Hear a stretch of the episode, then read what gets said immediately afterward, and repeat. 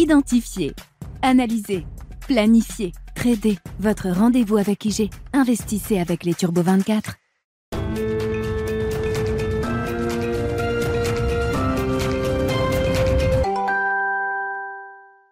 C'est parti pour Smart Bourse, votre double dose quotidienne de marché en direct sur Bismart. Chaque jour à la mi-journée, 12h30, 13h. Et en fin d'après-midi, la grande édition pendant une heure à partir de 17h, rediffusée à 20h sur Bismart TV.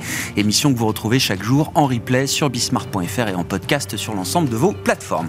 Au sommaire de cette édition de la mi-journée, la séquence Banque centrale qui bat son plein après la décision de la Réserve fédérale américaine hier de remonter une fois encore ses taux, mais de 25 points de base euh, seulement. Donc un nouveau rythme après les 50 points de base du mois de décembre et les 4 fois 75 points de base qui ont ponctué notamment l'été 2022. Est-ce que la Fed approche du but? C'est toute la question. Si on note des évolutions euh, à la marge dans le communiqué de la Réserve fédérale américaine, on voit quand même que le discours d'un Jérôme Powell évolue sur des points majeurs puisque Jérôme Powell reconnaît pour la première fois le phénomène de désinflation qu'on constate depuis euh, plusieurs mois aux États-Unis. Ce phénomène est enclenché, a euh, assuré hier Jérôme Powell.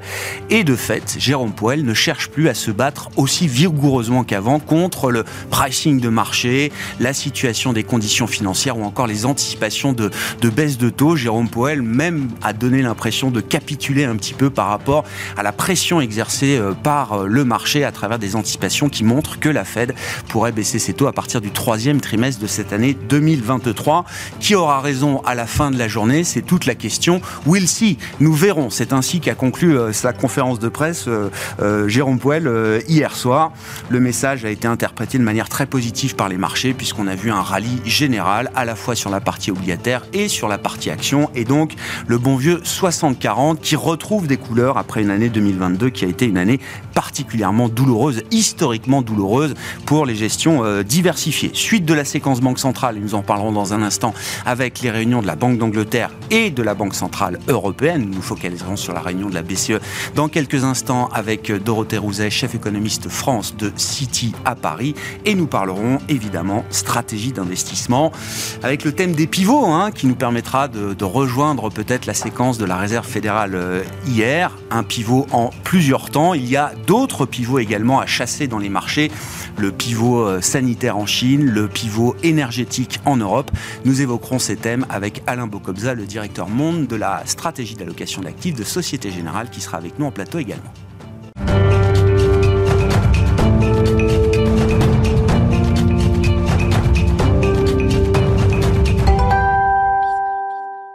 Mais d'abord, la zone euro avec euh, l'enjeu de la réunion de la Banque Centrale Européenne en début d'après-midi et Dorothée Rouzet, donc, qui est avec nous en plateau, chef économiste France de City. Bonjour et bienvenue euh, Dorothée. Bonjour. Avant d'évoquer euh, l'enjeu et la décision de politique monétaire attendue en début d'après-midi, un mot quand même des dernières données macroéconomiques, des données dures qu'on a pu avoir à travers les premières estimations de croissance pour le quatrième trimestre pour les pays de la zone euro, les premières estimations d'inflation également qu'on a pu avoir pour le, le mois de janvier.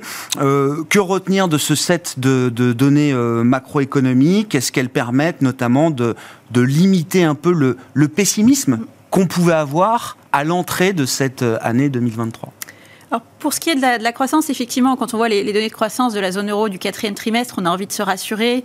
La croissance a été faiblement positive, donc on devrait échapper à la récession technique. On n'a pas eu de croissance négative.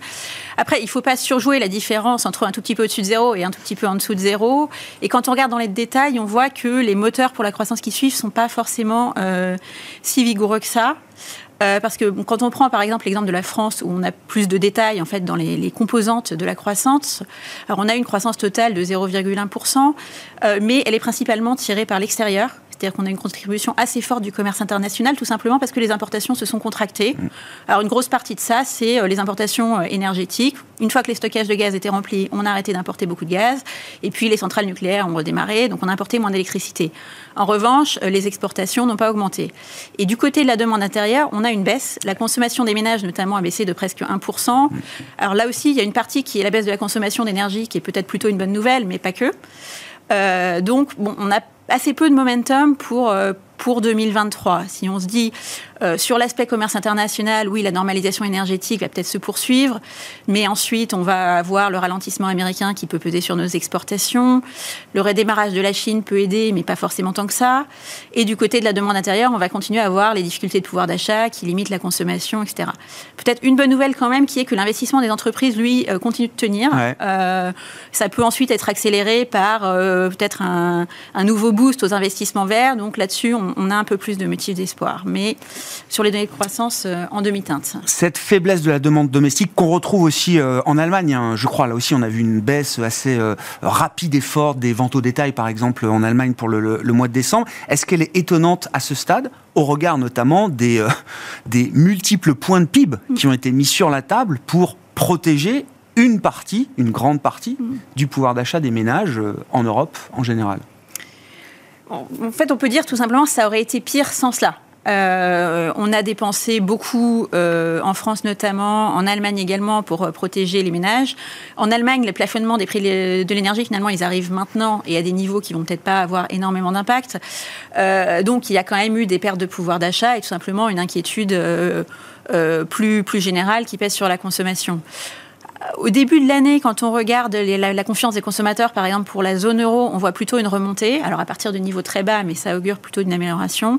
En France, pas vraiment, mais le contexte social assez spécifique peut expliquer la différence mmh. avec le reste de la zone euro. Mais on voit plutôt que euh, les choses peuvent s'améliorer peut-être un peu plus tard dans l'année quand euh, la croissance des revenus notamment va repasser dans le vert sur le plan de l'inflation, euh, justement. Donc, on a vu une, inflation euh, globale en zone euro, première estimation pour le, mois de janvier, en plus fondée sur une estimation de l'estimation de l'inflation allemande, puisque Destatis a eu euh, quelques retards, on va dire, pour publier cette, cette inflation allemande du, mois de janvier. Néanmoins, 8,5 d'inflation globale contre un chiffre qui était supérieur à 9% encore le, le mois précédent tandis que l'inflation cœur, elle, pour l'instant, ne bouge pas et reste à un sommet de 5,2% sur, euh, sur un an. Est-ce qu'on peut imaginer quand même que la mécanique de désinflation qu'on observe à travers euh, l'énergie, euh, notamment, ou les prix alimentaires, se diffuse à un moment au corps inflationniste en zone euro également, tel qu'on a pu l'observer dans la séquence américaine des derniers mois?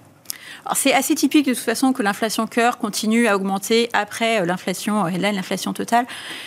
Ce chiffre de janvier, il est très bizarre à, beaucoup d'égards. Vous disiez euh, déjà, il ne comprend pas vraiment le vrai chiffre d'inflation allemande, euh, qui est quand même quasiment 30% de la zone euro.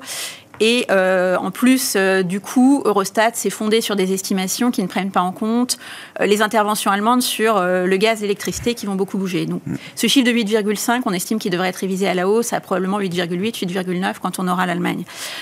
Au-delà de ça, ça reste une baisse qui est vraiment dictée par la composante énergétique et y compris par les interventions gouvernementales. Alors en France, ça augmente un peu parce qu'on a eu le relèvement des prix du gaz, la fin de la remise à la pompe. En Italie, ça baisse parce que n'ayant pas de bouclier tarifaire, on voit plus facilement les prix de marché. Voilà, donc ces dynamiques sont pas vraiment, reflètent pas vraiment, je dirais, des dynamiques fondamentales de l'économie, mais plus hein, la volatilité des, interventions. Sur l'inflation cœur, euh, on a toujours une stabilité en zone euro, effectivement. Alors ça reste probablement toujours la diffusion avec retard de ces prix énergétiques qui prend beaucoup de temps à se diffuser dans l'économie. Euh, on peut avoir aussi une sorte de dernière vague qui sera euh, des hausses de salaire de début d'année qui reflètent là aussi l'inflation passée. Euh, mais là aussi, on a des, dynamiques assez différentes selon les pays. En Espagne, l'inflation corps a augmenté beaucoup. En France, quand on regarde peut-être la surprise finalement de, dans les services, c'est plutôt la baisse de l'inflation des services, qui nous dit que bon, c'est crainte d'une inflation persistante d'une boucle prix-salaire. En tout cas, aujourd'hui, elles n'ont pas l'air d'être là. Donc voilà, dans l'ensemble, j'ai un chiffre de janvier assez difficile à interpréter, quand même toujours un peu de persistance sur le cœur euh, et un chiffre d'ensemble à ne prendre avec beaucoup de pincettes. Bon, et donc pour la Banque Centrale Européenne, à ce stade, pas d'autre option que de euh, continuer hmm. dans euh, la tendance de ce qui a été signalé lors de la précédente réunion du mois de décembre, Dorothée? Oui, c'est ce à quoi on s'attend. Euh, pour cette réunion, euh, il y a assez peu d'incertitudes. Tout le monde s'attend à ce qu'elle augmente ses taux encore de 50 points de base et elle n'a pas vraiment de raison de surprendre. Euh, il y a eu des, voilà, des, des questions sur le mois de mars. On pense qu'elle va plutôt réaffirmer euh, ce qu'elle a dit en décembre sur le mois de mars, c'est-à-dire on va continuer au même rythme, euh, parce que d'une part, c'était quand on lit le compte-rendu de la réunion de décembre, c'était plus qu'une intention, c'était un engagement assez fort. Ah oui Beaucoup de gouverneurs voulaient faire 75 en décembre, ont accepté de ne pas le faire contre cet engagement, et donc la barre est assez haute en fait pour en dévier, puisque c'était vraiment une intention assez forte. Et ensuite, la, baisse des prix de marché de l'énergie, peut-être paradoxalement, en fait, elle donne plus de latitude à la BCE pour continuer avec ses hausses de taux, parce qu'elle réduit euh, ce qui était euh, sans doute la crainte principale en allant trop vite, qui était de que la BCE finalement restreigne trop euh, les marges de manœuvre des États à un moment où ils auraient besoin de soutenir leurs économies. Or, si on échappe à la récession, si par ailleurs tous les pays qui ont des boucliers tarifaires, ça leur coûte moins cher, ils en ont moins besoin. Mm. Donc, s'attend à ce qu'elle continue sur cette lancée, elle réaffirme je dirais, sa guidance de décembre. Et puis, euh, oui, le chiffre d'inflation de janvier est en baisse, mais elle va probablement euh, revenir dans son interprétation à euh, ce qui sont normalement les fondamentaux des banques centraux, l'inflation cœur, les salaires. Et là-dessus, comme on le disait, on ne voit pas encore de signe d'inflexion très clair un sujet, alors moi ce qui me marque, c'est le, fait qu'on ne parle absolument plus du risque souverain en zone euro depuis euh, quelques mois, et euh, autant s'en réjouir. Euh, on va attaquer une nouvelle étape aussi dans la normalisation de la politique monétaire de la BCE avec une réduction passive du bilan qui va quand même monter en cadence à partir du, du mois de mars. Les banques vont repayer également une bonne partie de la liquidité TLTRO qu'elles ont pu acquérir ces dernières années à coût préférentiel. Bref, le bilan va quand même se réduire normalement de manière assez significative en zone euro on parle absolument plus du risque souverain. Le spread Italie-Allemagne est sous les 200, plus personne n'en parle. Venant d'une situation, quand même, il faut se souvenir, il y a moins d'un an, en juin 2022, la BCE était obligée, un matin de ce mois de juin 2022, de publier en urgence un communiqué qui n'était pas prévu pour annoncer la création d'un outil qui permettrait de garantir, alors la transmission de la politique monétaire, comprenez, un nouveau filet de sécurité, un nouvel outil de protection, on va dire, de l'intégrité de la, de la zone euro. Depuis, le sujet du risque souverain semble complètement endormi. Est-ce que c'est un constat que vous partagez euh, Oui, c'est vrai. Et, comment on l'explique En ce début d'année, peut-être tout simplement, on n'en parle plus beaucoup parce que pour l'instant, les choses se passent assez bien. Et c'est vrai qu'en fin d'année, on avait beaucoup d'inquiétudes. Euh, sur euh, la séquence de début 2023 eh où les États émettent énormément de dettes. bon, la BCE a quand même augmenté déjà ses taux de 250 points de base. Ça devait être la limite de la normalisation de la politique monétaire, le risque souverain qui allait justement caper, obliger la BCE à rester en dessous de ce qu'elle euh, aurait voulu faire peut-être naturellement. Oui, mais je dirais pas pour autant que le risque a complètement disparu. C'est-à-dire c'est vrai, en janvier, on a eu beaucoup d'émissions et on a eu beaucoup d'offres qui a rencontré beaucoup de demandes. Maintenant, janvier, c'est un mois où typiquement les investisseurs, alors, ça a été beaucoup plus cette année, mais typiquement, il y a beaucoup d'offres, il y a beaucoup d'émissions concentrées, les investisseurs le savent, ils se préparent en amont et donc ils peuvent absorber. Donc ensuite, cette performance, il va falloir la, la, reproduire. La reproduire en février, en mars, etc. Et euh, un moment notamment qui peut être un petit peu compliqué, c'est le deuxième trimestre, parce que là, encore une fois, la concentration des émissions au premier trimestre, c'est assez classique. Au deuxième trimestre, ça l'est beaucoup moins. Là, il va encore y avoir, au deuxième trimestre 2022, les États de la zone euro, ils vont émettre plus de dettes que... Euh, deuxième trimestre 2023, pardon. Ouais, j'entends. Plus de dettes que sur toute l'année 2022. Et c'est une période où les investisseurs sont plus sélectifs, ont moins l'habitude. Donc là, ça, ça, reste quand même un peu une zone, euh, une zone un peu de, risque, euh, sachant que, évidemment, la BCE en même temps va commencer le QT.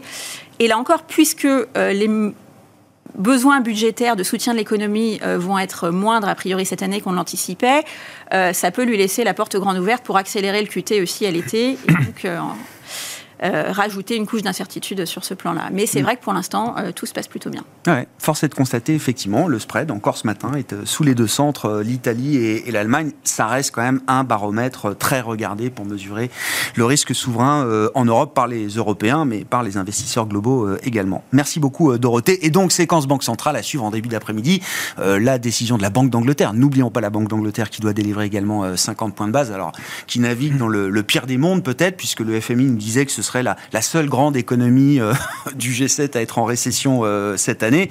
On peut même se demander comment est-ce que le UK a évité jusqu'à présent la récession avec euh, des phénomènes qui se cumulent et le phénomène du Brexit également, dont les impacts se font ressentir de plus en plus au Royaume-Uni aujourd'hui et la BCE à suivre évidemment à partir de 14h et rendez-vous à 17h dans l'émission pour débriefer cette, cette séquence Banque Centrale qui se poursuit aujourd'hui. Dorothée Rouzet qui était avec nous en plateau pour évoquer les enjeux de la zone euro, chef économiste France de City.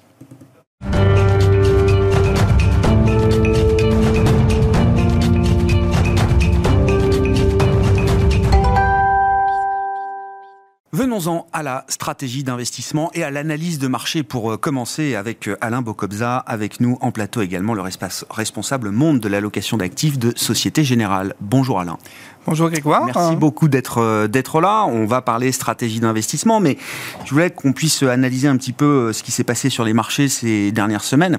un des phénomènes qui marque les esprits et qui marque les esprits d'investisseurs professionnels également, c'est la vitesse des marchés la vitesse à laquelle les choses se passent, la vitesse à laquelle les marchés sont capables d'intégrer des nouvelles données, des nouvelles informations.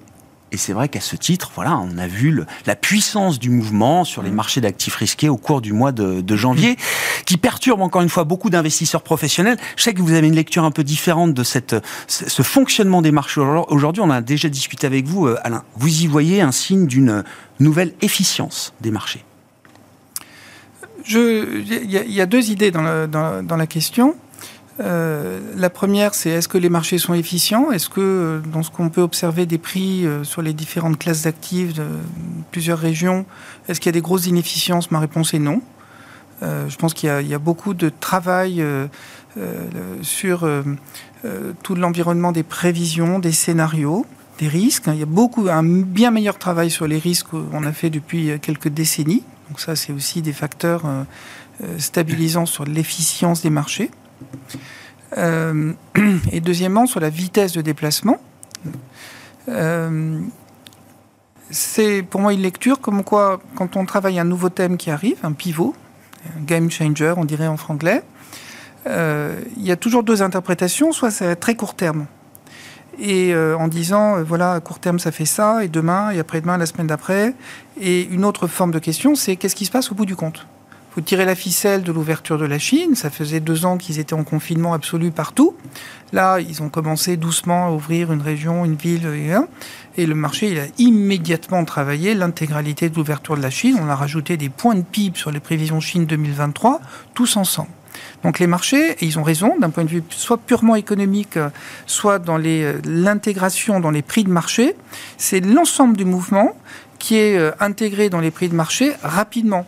Les casinos à Macao, si on se dit que la frontière entre euh, la Chine continentale, Hong Kong et Macao se réouvre par la fin des confinements, 160% avant même que le premier Chinois, enfin ils sont revenus là j'imagine, mais avant même que le premier Chinois ait remis les pieds dans les casinos de Macao. Faut bien mentionner que les, marchés travaillent euh, comme ils ont rarement travaillé sur l'intégralité d'un cycle qu'on va euh, intégrer dans les prix rapidement. Et donc ça, c'est des mécanismes de... est-ce qu'on fait progressivement l'intégration dans les prix de marché d'un cycle long ou est-ce qu'on va le faire rapidement? Euh, On va en anglais on dirait du front load. Voyez, d'intégrer rapidement, euh, et ensuite on voit, et on se met en mode pause, et éventuellement on prend des profits. Mais il y a bien quelque chose de nouveau dans cette manière de, fonctionner des marchés euh, Je pense qu'il y a eu d'autres périodes euh, anciennes dans lesquelles les marchés ont pu travailler comme ça. Donc il n'y a rien de nouveau au sens qu'il y a des rotations. Ça, c'est ce, que, ce que je fais là, c'est un, des domaines d'excellence dans ce qu'on fait nous, c'est de la finance comportementale par opposition aux, chiffres dans des tableaux. Les deux sont complémentaires. Hein. Mais euh, d'observer comment travaillent les marchés. Est-ce qu'ils sont efficients ou pas? Ça, c'est une question qui a été posée et qui est très importante. Ma réponse est plutôt oui. Euh, il n'y a pas de très grosses anomalies de pricing euh, de, part, de part et d'autre. C'est pas pour ça qu'il n'y en a pas de temps en temps. Mais globalement, il n'y a, pas de gros écarts. et la vitesse, donc il faut aller vite, il faut tirer vite. Euh, quand on a une idée, qu'on observe euh, une information un peu nouvelle dans le panorama majeur, hein, pas les petites informations marginales, bah, il faut aller très très vite sur les conclusions, sur le déplacer le prix des actifs rapidement. Non, non, mais c'est une donne, pas forcément nouvelle, mais à intégrer parce que c'est la manière aujourd'hui dont les marchés euh, fonctionnent. Une fois qu'on a dit ça, qu'est-ce qui a motivé ce début d'année aussi solide pour la performance des actifs risqués, entre autres Alain?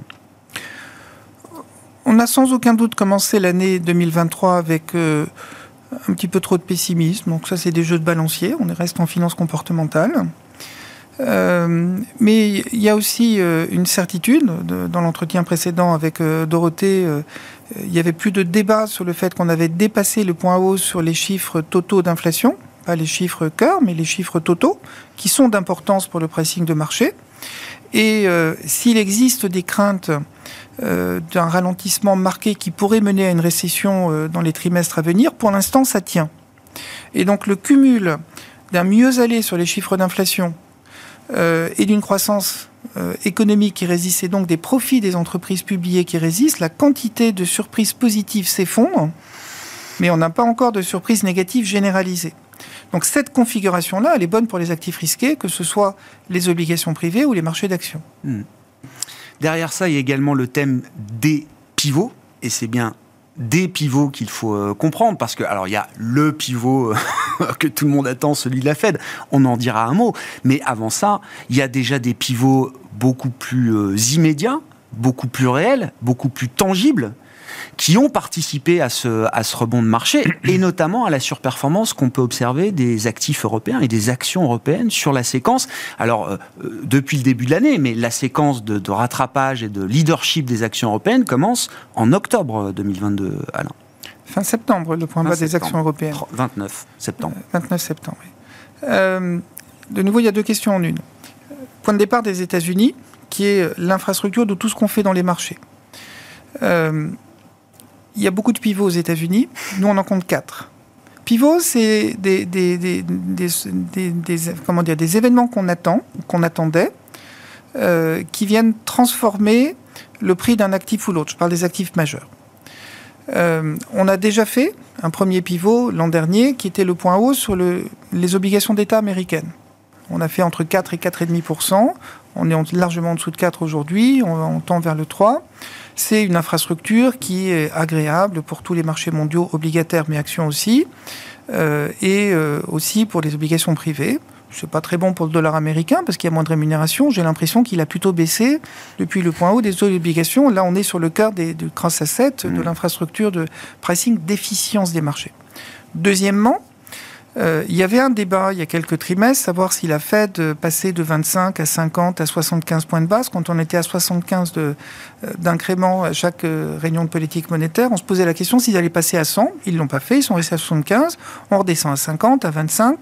C'est le deuxième pivot de la Fed qui est déjà fait. C'est non seulement l'annonce, mais l'exécution qui a été concrétisée hier de la réduction de l'incrément, qui est une bonne nouvelle parce que l'incrément qui baisse au bout d'un moment, ça va aller à zéro. Et l'étape d'après, c'est la baisse des taux. Donc là, c'est de nouveau en, économie comportementale, c'est la dynamique des annonces.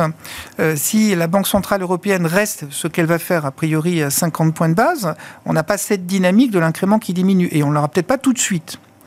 Euh, donc ça, c'est une énorme différence qui joue aussi sur euh, l'échange entre l'euro et le dollar, bien sûr, en faveur de l'euro. Et euh, troisièmement, ce sera la longueur du plateau. Une fois qu'on a arrêté les mm. hausses de taux, on sera à 5, 5,25 euh, aux États-Unis. Combien de temps on va rester là-haut? Et à partir de quand on va commencer à baisser? C'est ça qu'il y a deux pivots, mais il y en a déjà deux qui sont faits. Et pour reboucler avec le fonctionnement des marchés, la vitesse des marchés, intéressant de noter, moi, évidemment, j'ai suivi la conférence de presse de Jérôme Powell hier, j'ai trouvé qu'il était un peu euh, beaucoup moins vigoureux dans euh, la bataille euh, contre les conditions financières qui s'assouplissent. D'ailleurs, lui, il préfère constater qu'elles se sont durcies, les conditions financières. On a tous constaté, et Jérôme Powell le sait très bien, qu'elles n'arrêtent pas de se détendre depuis quelques mois. Il cherche plus à repousser aussi volontairement qu'avant les anticipations de baisse de taux. Il est interrogé en permanence sur ce pricing et ses anticipations de marché. Il a presque un peu capitulé sur cette idée euh, euh, d'essayer de, faire reconverger le marché euh, sur le, scénario de la Fed. Il estime que voilà, les investisseurs ont une vue différente et qu'on verra à la fin du jeu. Il, a compris là aussi que le marché intègre déjà l'ensemble de la séquence, comme vous disiez. Alors, dans l'ensemble de la séquence, il y a beaucoup dans le non-dit. Que sont les indicateurs avancés conjoncturels qui, aux États-Unis, sont nombreux, solides, fiables, euh, qui sont pas très enthousiasmants et qui pourraient s'appeler une récession d'ici la fin de l'année. Après, une récession, ça peut être une petite ou une grande, euh, mais pour l'instant, si jusqu'à présent le marché de l'emploi a tenu et la conjoncture est exceptionnelle par rapport à toutes ces années de croissance qu'on a pu déjà connaître, euh, les indicateurs avancés sont entre le mauvais et l'exécrable pour la fin d'année.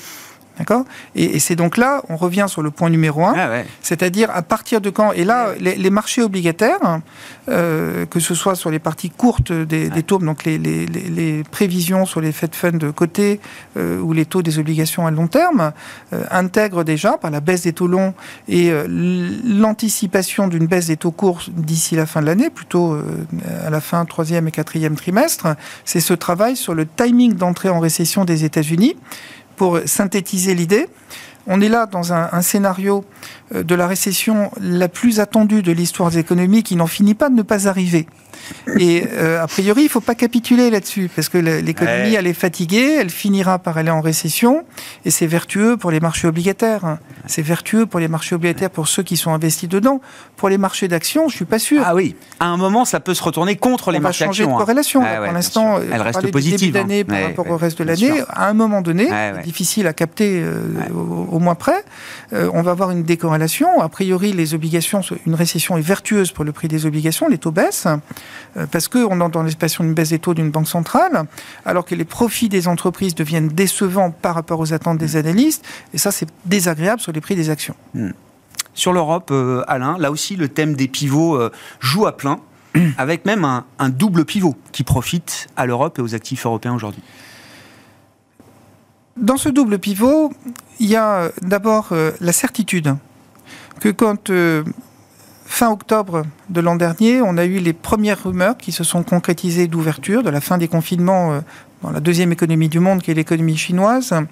Si euh, évidemment l'économie domestique chinoise était favorisée, là on, a rajouté nous un demi-point d'attente de croissance sur le PIB chinois. C'est une grande économie déjà. Hein. On est juste euh, janvier, on a déjà rajouté un demi-point de croissance sur 2023 c'est pas terminé. Hein. Euh, donc ça va vite, ça s'ouvre. Pour l'instant, euh, il semble que euh, d'un point de vue humain, ça tienne. Donc on n'a pas de, pour autant qu'on on ait des statistiques correctes, il n'y a pas de, dommages humains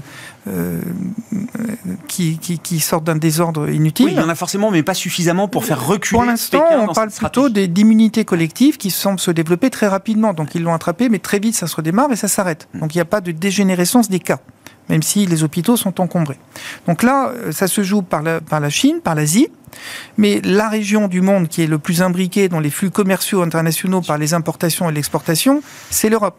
Et vous avez euh, une corrélation parfaite sur le timing euh, d'occurrence des, premières rumeurs et de démarrage de la Chine, d'ouverture euh, économique et humaine de la Chine, avec la performance exceptionnelle, euh, surperformance des actions européennes. Donc ça, c'est un premier point dans les pivots.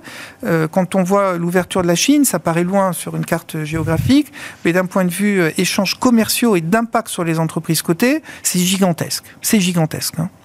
Euh, entre autres sur le CAC. Les entreprises du CAC sont parmi les plus globales et les plus grosses euh, des, boîtes européennes cotées. C'est un impact qu'on a, vu passer. Deuxièmement, le deuxième pivot, euh, on a un territoire européen qui est avec des bruits de bottes en toile de fond. malheureusement, sur le plan humain, c'est désagréable. La liaison avec les marchés financiers s'est faite essentiellement en liaison avec la crise énergétique quand les prix euh, du pétrole ont beaucoup monté, c'était même pour tout le monde, mais quand les prix du gaz européen ont multiplié par 4 ou 5, c'est une perte de compétitivité industrielle majeure. Et on est revenu en arrière. On est maintenant sur des prix du gaz euh, sur les marchés de gros inférieurs à ce qu'on avait avant l'entrée en guerre le 24 février 2022. C'est un deuxième pivot pour l'Europe, où pour cette, euh, cette saison, on a effacé l'intégralité de la crise de prix sur les marchés de gros, qui sont ceux qui sont achetés par les industriels le canal de transmission de la crise géopolitique vers l'économie est cassé. Celui-là. Celui-là, oui. Celui-là, parce qu'après, il y a des dépenses euh, fiscales qui sont sur les dépenses militaires. Donc, il y a deux. Ça, c'est un peu plus de croissance et un peu plus d'inflation. Mais il y avait un vecteur euh, très néfaste sur les actifs européens qui était euh, les prix de l'énergie. Il faut conclure en une minute sur l'équilibre de l'allocation d'actifs que vous recommandez aujourd'hui, Alain. Donc, on pense que sur l'ensemble de 2023, euh, les, marchés des obligations d'État euh, resteront confortables, puisqu'on va ouvrir une deuxième étape qui sera la perspective d'un ralentissement économique marqué mm. euh, américain et européen. On va, en ce début d'année, être très agressif, continuer d'être très agressif sur les obligations privées. les obligations corporate qui sont avec des, des, spreads et donc des rémunérations qui nous paraissent encore très confortables par rapport au risque de défaut prévisionnel. Euh, et euh, si on peut rester sur les actions, euh, on va à un moment donné dire il faut faire attention parce que cette perspective de profit, donc là les profits semblent être bons encore, mais ça va être compliqué au bout d'un moment. Donc sur l'ensemble de 2023, on va donner des signaux. On est beaucoup plus confortable sur les marchés obligataires d'État. pour l'instant sur le privé, on est très à l'aise sur les marchés émergents que ce soit les obligations ou les actions émergentes, et on mettra un petit peu plus la pédale douce sur les actions américaines ou européennes euh, au fur et à mesure qu'on va avancer. Et baissier dollar et on reste structurellement baissier dollar. Merci beaucoup Alain. Alain Bocobza, le responsable monde de l'allocation d'actifs de Société Générale qui était avec nous en plateau pendant cette demi-heure. On se retrouve à 17h en direct sur Bismart.